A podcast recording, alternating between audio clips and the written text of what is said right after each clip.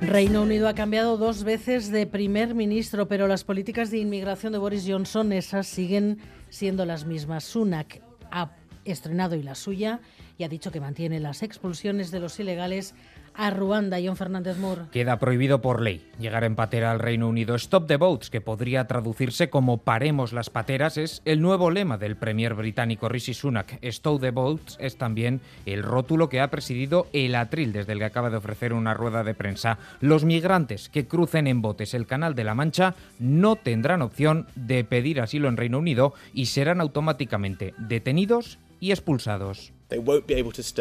They'll be detained and they'll be swiftly removed. ¿Y a dónde serán expulsados? Either to their own country where it's safe to do so, or to a safe alternative like Rwanda. A su país de origen si el Reino Unido lo considera seguro, y si no, a Ruanda, subraya Sunak, que han probado todo lo demás y que nada funciona. We have tried it every other way and it has not worked.